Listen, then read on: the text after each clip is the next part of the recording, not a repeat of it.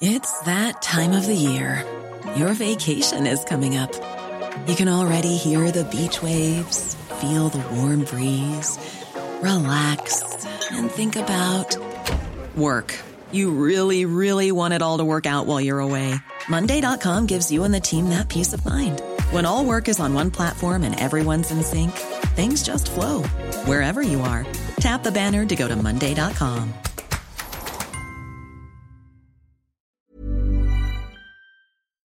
my.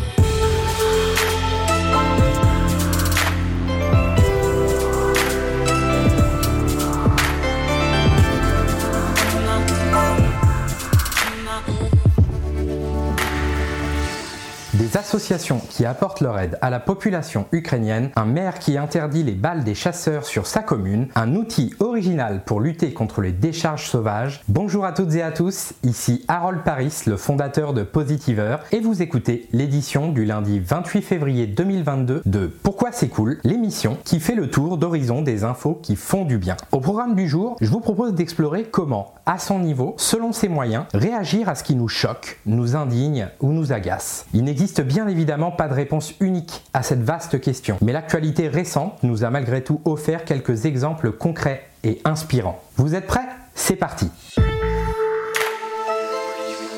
Envie d'apporter votre aide à la population ukrainienne? Voici comment faire.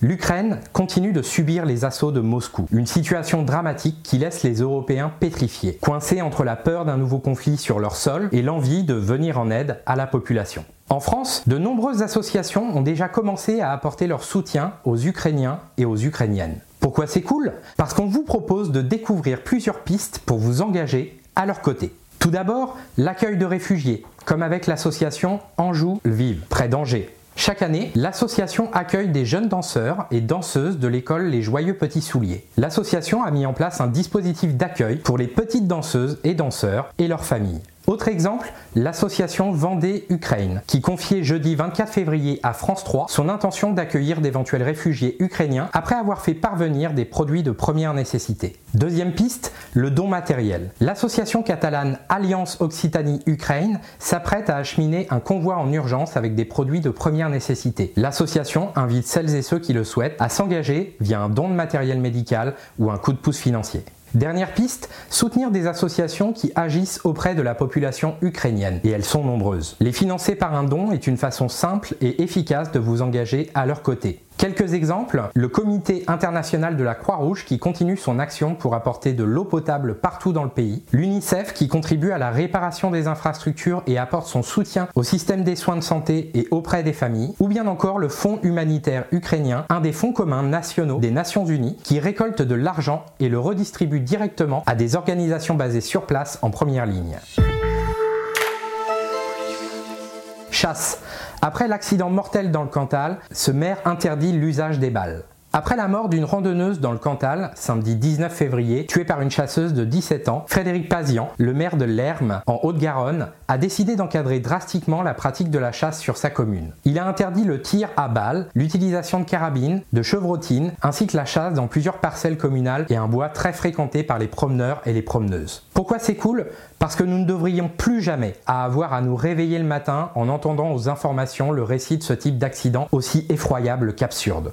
La France fait partie des pays d'Europe qui comptent le plus d'adeptes de la chasse. À chaque nouveau fait divers, les tensions sont ravivées et le débat sur la chasse divise à nouveau. La commune de Lerme a elle aussi connu son lot d'accidents. En 2001, un homme qui se baladait en VTT avec son fils a été touché par une balle au niveau du bras. En novembre dernier, une balle est venue se loger dans un mur d'une entreprise locale alors qu'un employé se trouvait à quelques mètres. La décision de la commune a fait ressurgir des tensions qui divisent habitants et chasseurs. Serge Castéran, le président de la Fédération des chasseurs en Occitanie, réagissait au micro de France 3. Si on interdit la balle, il ne reste plus rien aux chasseurs. Pour le maire de la commune, c'est aussi une balle qui tue des randonneurs, des vététistes et qui parcourt des distances incroyables sans que l'on puisse contrôler sa trajectoire. Brigitte Boyer, première adjointe, explique Nous étions dans l'obligation de prendre cette décision. Les chasseurs nous ont déjà dit qu'ils ne chasseraient plus dans notre commune et qu'ils laisseraient les sangliers proliférer.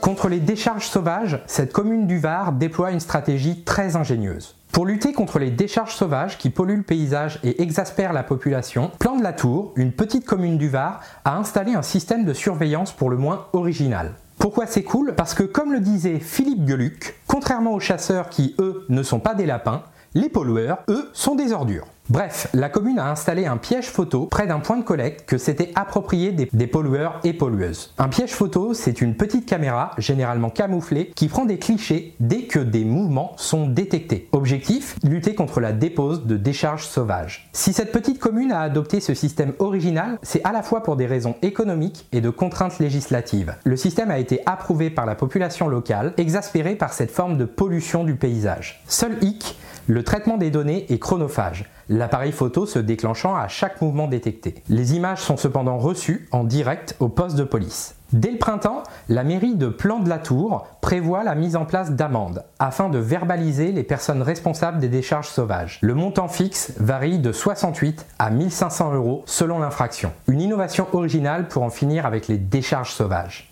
Pourquoi c'est cool est une émission Positiveur, le média de journalisme de solutions qui repère et partage chaque jour des initiatives positives, des causes inspirantes, des conseils pratiques, des actualités dans l'air du temps sur les grands sujets de la transition environnementale et sociale. Si cet épisode de Pourquoi c'est cool vous a plu, n'oubliez pas de vous abonner et de nous suivre sur votre plateforme de podcast préférée ou bien directement sur YouTube. Et pour ne manquer aucun de nos articles et recevoir toutes nos actualités directement dans votre boîte mail, rendez-vous sur positiver.fr, p o s i rfr et inscrivez-vous à notre newsletter. Merci d'avoir écouté cet épisode et à très vite pour d'autres nouvelles inspirantes.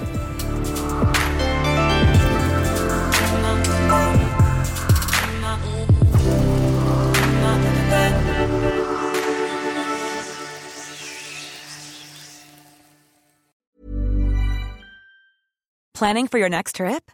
Elevate your travel style with Quince. Quince has all the jet setting essentials you'll want for your next getaway, like European linen, premium luggage options, buttery soft Italian leather bags, and so much more. And is all priced at 50 to 80% less than similar brands.